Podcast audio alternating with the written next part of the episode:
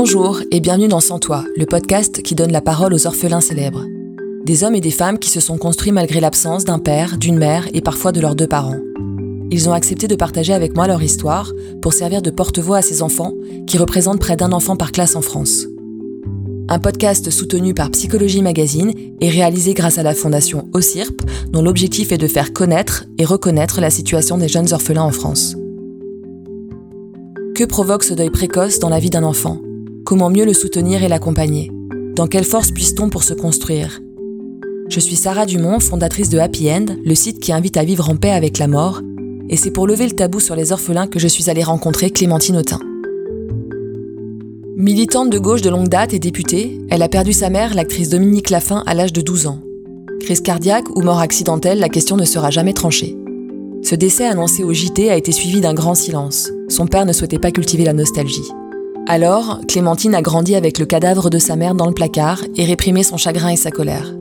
Jusqu'à ce qu'elle se décide à les coucher sur papier dans Dites-lui que je l'aime, une lumineuse lettre d'amour à sa mère.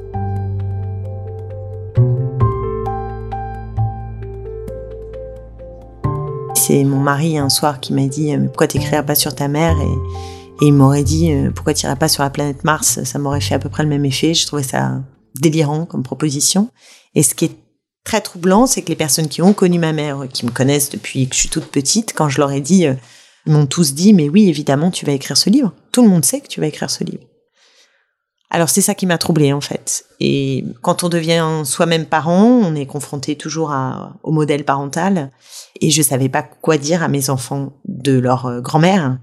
Et je pense que c'était une manière aussi de de m'adresser à eux, je pense. Alors au début, j'ai écrit pour moi, pas dans l'idée de publier, sans urgence, sans contrat, sans, but vraiment. Et du coup, ça m'a permis euh, au démarrage de vraiment sortir quelque part toute la colère que j'avais à l'égard de ma mère. Et donc les, mauvaises scènes, les, les mauvais souvenirs. Et ça, ça m'a fait sans doute du bien de les poser.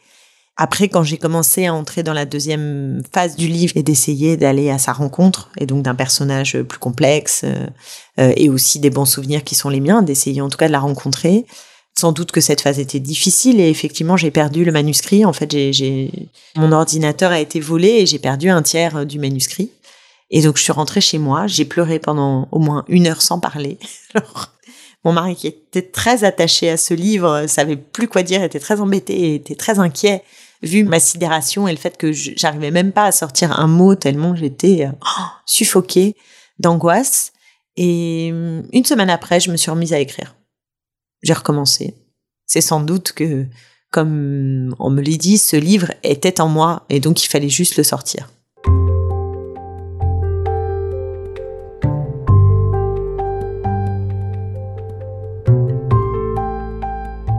Euh, c'était un jour où j'avais pas d'école, c'était un mercredi, et donc le matin, euh, tout le monde était à la maison, ma belle-mère y compris qui normalement travaille, ma tante qui normalement elle aussi n'est évidemment pas là le mercredi matin et donc je somnolais un peu et je les voyais aller venir vers ma chambre pour voir si j'allais me lever. Et donc euh, j'étais absolument convaincue qu'il y avait quelque chose de grave qui s'était passé, mais pour moi d'abord la chose grave c'était moi qui avais fait quelque chose de grave. Et donc j'ai pas pu me lever tant que euh, j'étais pas sûre avec moi-même que j'avais rien fait de grave. Euh, et une fois que j'étais sûre je me suis levée, j'ai traversé le couloir et en arrivant, en voyant leur tête, avant même que mon père me dise ce qui s'était passé, c'est inexplicable, mais je savais que c'était ça. Que ma mère était morte. Ils ont commencé, je crois, de mémoire, euh, évidemment, euh, toujours par cette idée, il y a eu un accident, enfin, c'est, on ne dit pas brutalement ta mère est morte, donc on essaye. Et voilà, et, et je sais tout de suite. C'est une espèce de, de, de choc, évidemment, très violent,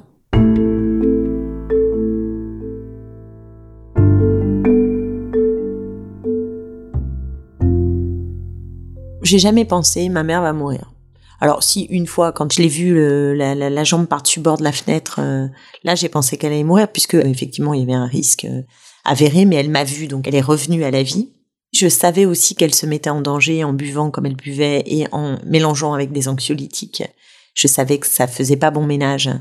Donc euh, je savais qu'elle se mettait en danger, mais je je, crois pas que j'avais une peur véritable qu'elle meure c'était pas ça. J'avais la peur qu'elle se détruise, j'avais la peur des, des, moments qui étaient des moments très violents, très très tristes, très glauques. mais pas exactement la peur qu'elle meure, je crois pas. Ah, je, comprends pas du, tout à ce moment-là. Euh, une crise cardiaque à 33 ans, je trouve ça absolument anormal. D'ailleurs, je continue à trouver ça quand même curieux. Euh, alors, on pourrait penser que peut-être qu'elle avait une malformation cardiaque et qu'on l'avait pas décelé. Ça, c'est toujours possible. Après, ça peut être le simple fait d'une hygiène de vie catastrophique parce qu'elle fumait aussi deux paquets de cigarettes par jour, en plus de l'alcool, en plus des anxiolytiques. Donc, euh, ça fait quand même euh, année après année un cocktail un peu détonnant, plus un bain très chaud. Elle prenait des bains extrêmement chauds et elle est morte dans cette baignoire chaude. Donc l'accident est plausible. Mais à l'époque, j'ai besoin de me raconter d'autres choses. Donc d'abord, je pense que c'est euh, son amoureux du moment qu'il a tué. Donc je me fais tout un tas de scénarios. Je me dis, mais évidemment, mais c'est lui. Enfin, c'est absurde. Je sais pas, je me demande si elle s'est suicidée. Et c'est ça qui est parfois aussi difficile, c'est d'accepter qu'on sait pas. Et maintenant, voilà, je ne sais pas. Je ne sais pas tout à fait de quoi elle est morte. Et de toute façon, elle est morte, donc euh, c'est comme ça.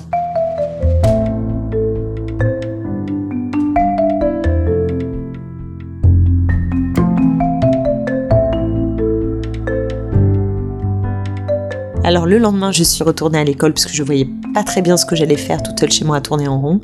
Et j'ai eu ce sentiment, euh, qui était sans doute pas qu'un sentiment, de, que tout le monde parlait derrière mon dos et disait mais qu'est-ce qu'elle fait là quoi?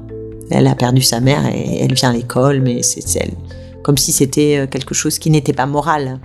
Mais j'étais très bravache vis-à-vis de ça à ce moment-là et j'étais sûre de mon fait qu'il fallait que je sois à l'école, qu'il fallait être dans la vie, enfin qu'il y avait pas de quoi être euh, cloîtré et de toute façon, je ne voyais pas ce que j'aurais fait entre quatre murs. J'étais en classe de sixième et évidemment tout le monde savait, tout le monde savait aussi parce que euh, et ça a été un moment d'ailleurs assez choquant, c'est que la mort de ma mère a fait l'objet euh, d'une information au journal télévisé. Donc c'était une information publique.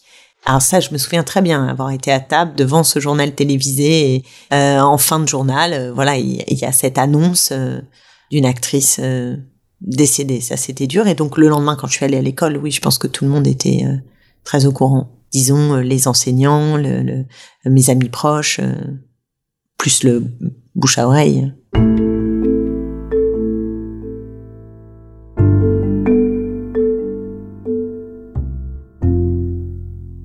L'enterrement arrive assez tard, c'est après une semaine.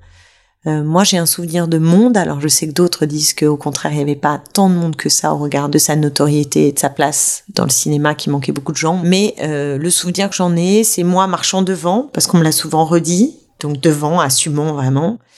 Et quelque chose d'assez bref, en fait. Hein. On l'a enterré. Euh, il n'y a pas eu de prise de parole. Chacun a mis une, rose. Et puis, c'était assez vite fini, quoi. Et c'est très tardivement après, et c'est un des points départ d'ailleurs du livre, que je me suis rendu compte quand même à 42 ans qu'on l'avait enterré sans un mot. Et c'est euh, en voyant d'autres enterrements, et notamment enterrement d'une mère d'amis à moi, je me suis dit, mais c'est incroyable, pendant une heure et demie, les gens ont parlé, ont décrit sa personnalité, les enfants ont pris la parole, enfin, qui sont des adultes, hein, mais euh, plein de gens ont, ont parlé d'elle. Et là, à l'époque, il y avait aucun mot. Personne n'a pris la parole. Je ne l'explique pas vraiment sans doute l'effet de sidération d'une mort euh, d'une personne très jeune, parce que quand même 33 ans, mourir d'une crise cardiaque, c'est extrêmement jeune. Donc je pense qu'il y avait un effet de sidération euh, très très grand. Et je sais pas pourquoi ce choix a été fait, que personne ne parle, je sais pas. Je, je, je crois que c'est important quand même ces moments de, de, de communion euh, où on est ensemble et on peut retracer une personnalité, enfin lui rendre hommage aussi. Et c'est comme s'il n'y avait pas eu d'hommage. C'est violent, en fait. Et à un moment donné, euh, c'est vrai qu'on parlait d'elle comme euh, une vie qui de toute façon n'allait pas et allait vers euh, de l'autodestruction. Et quelque part, il y avait cette idée que c'était peut-être mieux comme ça. Évidemment non, évidemment c'était pas fini, évidemment c'est pas mieux comme ça. Et, après, bah, c'est un long cheminement. Oui, c'est un traumatisme entêtant et, très violent et au long cours. Moi, j'ai souvenir de, de, une année très entêtante, c'est-à-dire ça, ça, ça vient tout le temps tout le temps, tout le temps, tout le temps, tout le temps. Ça déconcentre. C'est c'est long en fait hein, à, à, digérer. Ce sont, sont nombreuses années pour pouvoir digérer. Tous les gens qui connaissent des décès de proches le savent, hein, c'est-à-dire que la, la, période immédiate des semaines qui suivent, en fait, c'est à la fois un état de choc, mais c'est pas le plus difficile parce qu'il n'y a pas le manque. Et puis il y a une grande agitation, il y a beaucoup de beaucoup de prévention de partout. Donc c'est, c'est, je dirais que c'est, c'est pas le plus dur en vérité. Le plus dur, c'est évidemment après, c'est, c'est le moment où bah, les gens sont passés à autre chose, ce qui est bien normal, et où, où le manque s'exprime. Il y a que la durée qui crée le manque. Je pense que mon père était à la fois bouleversé parce que ça a été le grand amour de sa vie, donc Bon, c'est toujours euh, difficile. Je pense qu'il culpabilisait aussi puisqu'il il m'a retiré hein, de la garde de ma mère euh, parce que parce que c'était intenable, c'était très difficile comme vie et il estimait que j'étais en danger. je pense qu'il avait raison. Et il savait qu'en prenant la fille, il mettait en danger la mère. Plus encore, et c'est vrai qu'elle a sombré de façon assez vertigineuse euh, à partir du moment où elle ne m'a plus. Il y avait plus ce garde-fou, même si bon, c'était un garde-fou relatif.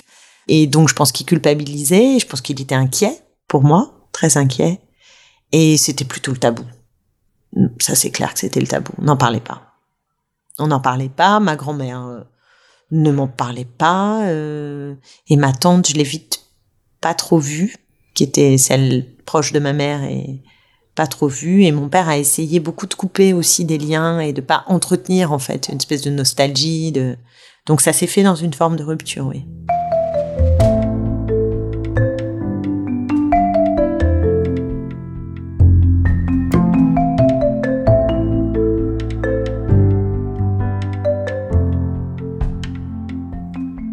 Et j'ai longtemps pensé euh, qu'on était très nombreux. J'arrivais pas à me voir complètement seule dans cette situation. Je sais pas pourquoi. J'avais pas l'impression de vivre quelque chose de, de si incroyable. Même encore aujourd'hui, en fait. Pourtant, j'ai bien observé à l'école l'effet que ça avait. Donc, ça semblait être quelque chose de vraiment très dramatique. J'avais pas l'impression que je vivais la chose la plus monstrueuse du monde.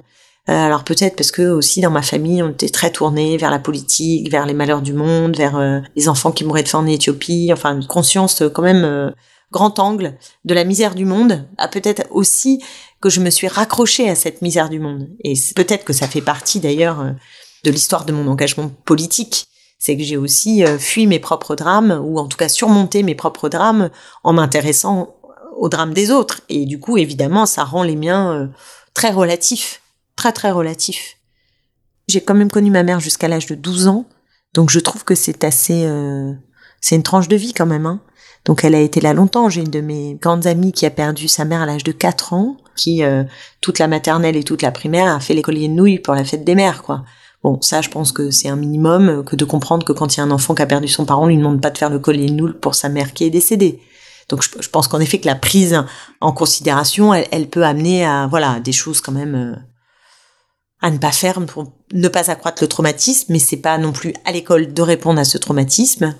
Le fait qu'on ait de moins en moins de psychologues scolaires, ça c'est grave. Ça c'est grave parce que c'est vrai pour les enfants orphelins, mais c'est vrai pour d'autres traumatismes potentiels. Et je, crois quand même que avoir un psy à disposition pour les enfants, euh, ça peut vraiment changer la vie quand même. Hein. Moi, j'ai pas vu de psy à cet âge-là. Mes parents étaient opposés à cette hypothèse et ça se discute quand même.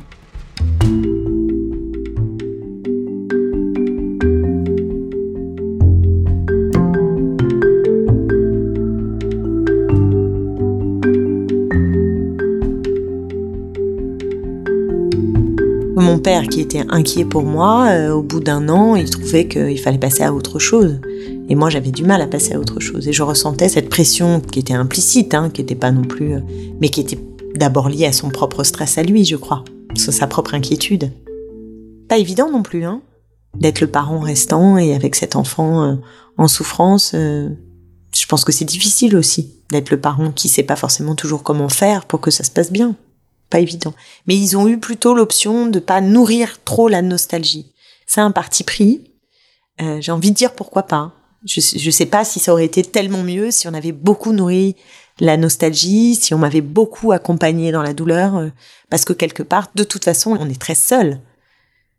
On est aussi très seul face à ce manque et à cette souffrance. Et je trouve qu'on a euh, beaucoup de jugements de valeur sur la réaction des gens face au drame de la perte d'un proche. Ça, ça me frappe. Il y a toujours un jugement sur la réaction qu'on a, et je pense que chacun réagit avec ce qu'il est. Ça ne veut pas dire grand chose sur ce qu'il ressent au fond.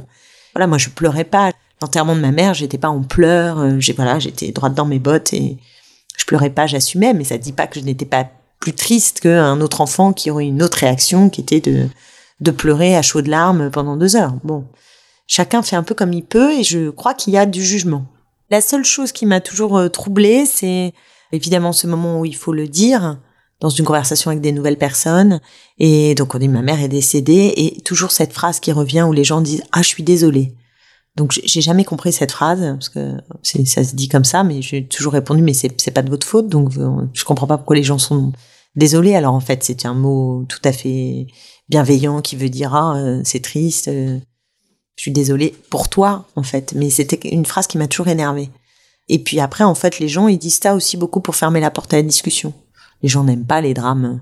En général, les gens sont désolés, préfèrent parler d'autre chose. Donc c'est aussi une manière de fermer le banc, je trouve, le je suis désolée.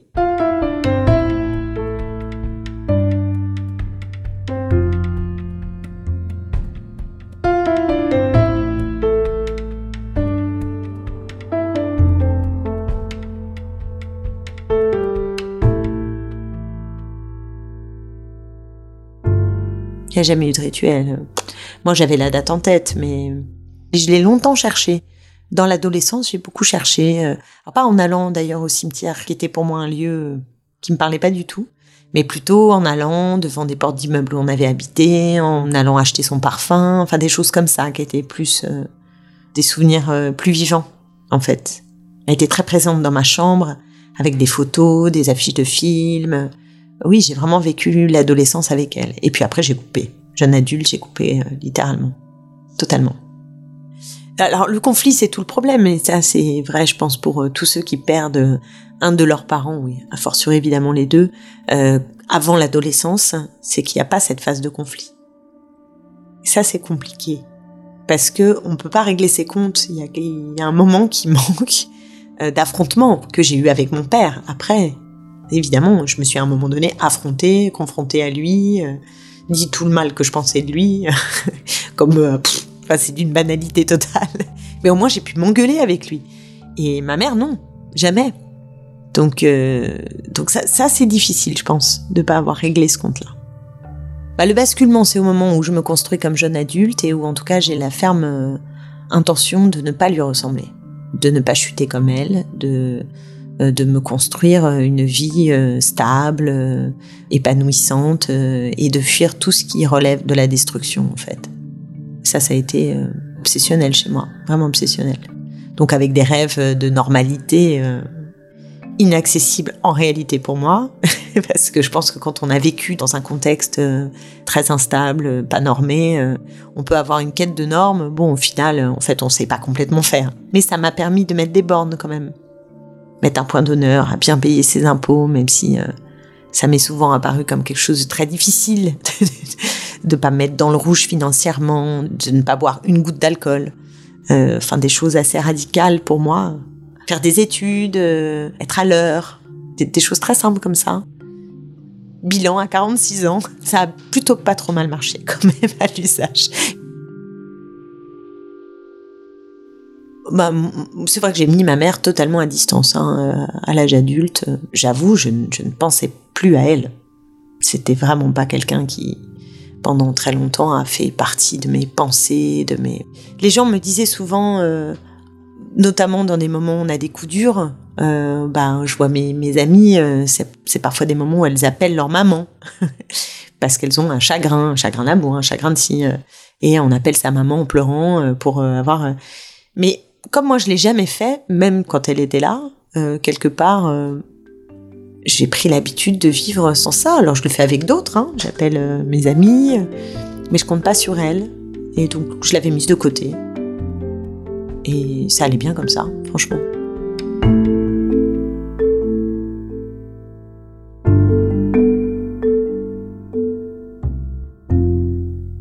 Puisque autour de moi, ceux qui me connaissent très intimement euh, on tous dit mais évidemment, bien sûr que tu as ce livre en toi, bien sûr que tu vas faire ce livre.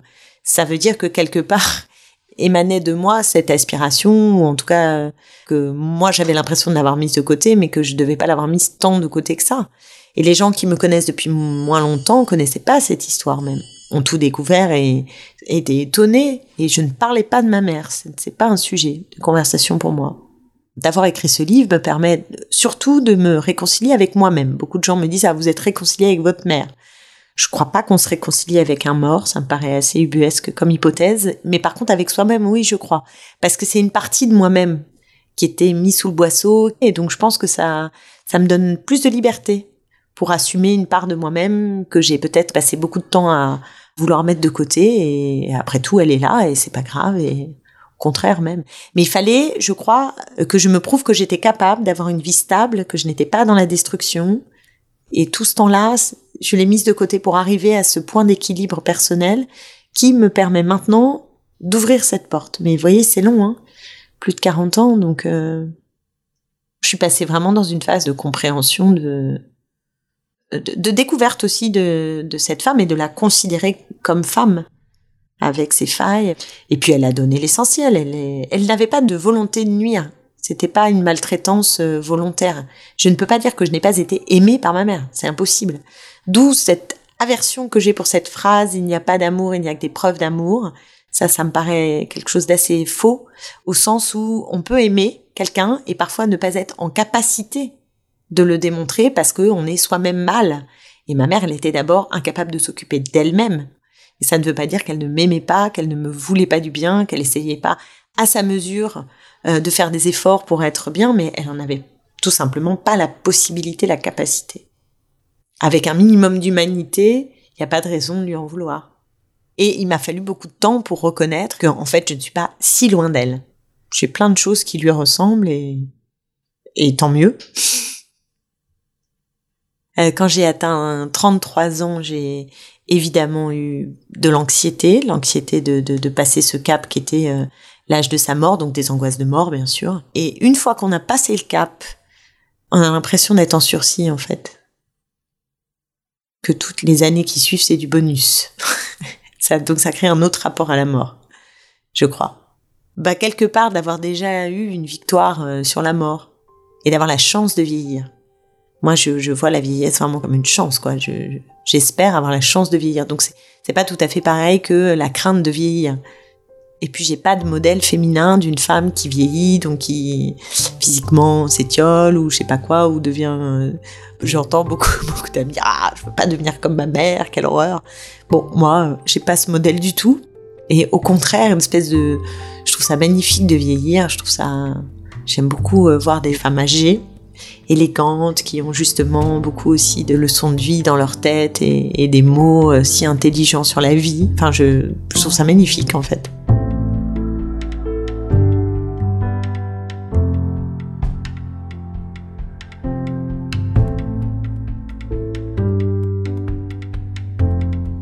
Alors quand je suis tombée enceinte, j'étais certaine que j'aurais une, petite fille. Je ne sais pas pourquoi, c'était comme une forme d'évidence.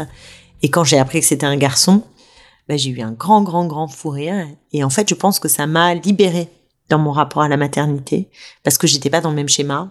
C'était autre chose. Et ça, je suis certaine que ça a déverrouillé euh, chez moi des choses euh, qui m'ont facilité la vie de maman.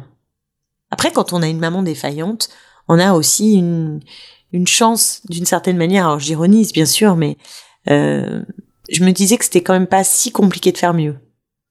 Donc on peut se trouver bons parents peut-être à bon compte.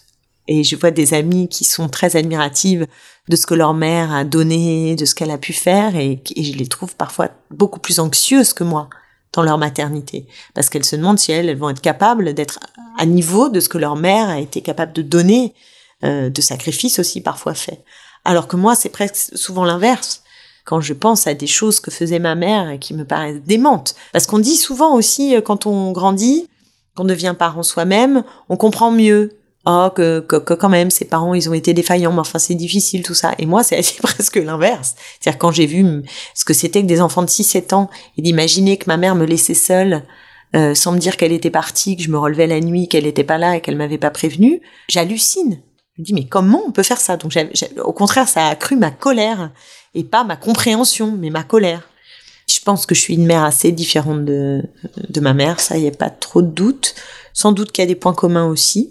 C'est difficile à dire, presque aux enfants qu'il faudra poser la question plus tard. Hein. C'est pas très simple hein, quand même. Hein. Euh, mais j'ai une obsession, en tout cas, de pourvoir à, tout ce que moi j'ai souffert de ne pas avoir, hein, notamment euh, d'être à l'heure à l'école, de, se soucier de, toute une série de choses matérielles, tout en sachant que l'essentiel c'est transmettre de l'amour, euh, de la confiance, euh, du désir et de l'appétit de vie, de la curiosité au monde. Bon, ce qu'on essaye, je crois, beaucoup de parents de faire. Pour l'instant, je crois que mes enfants ont l'air d'aller bien.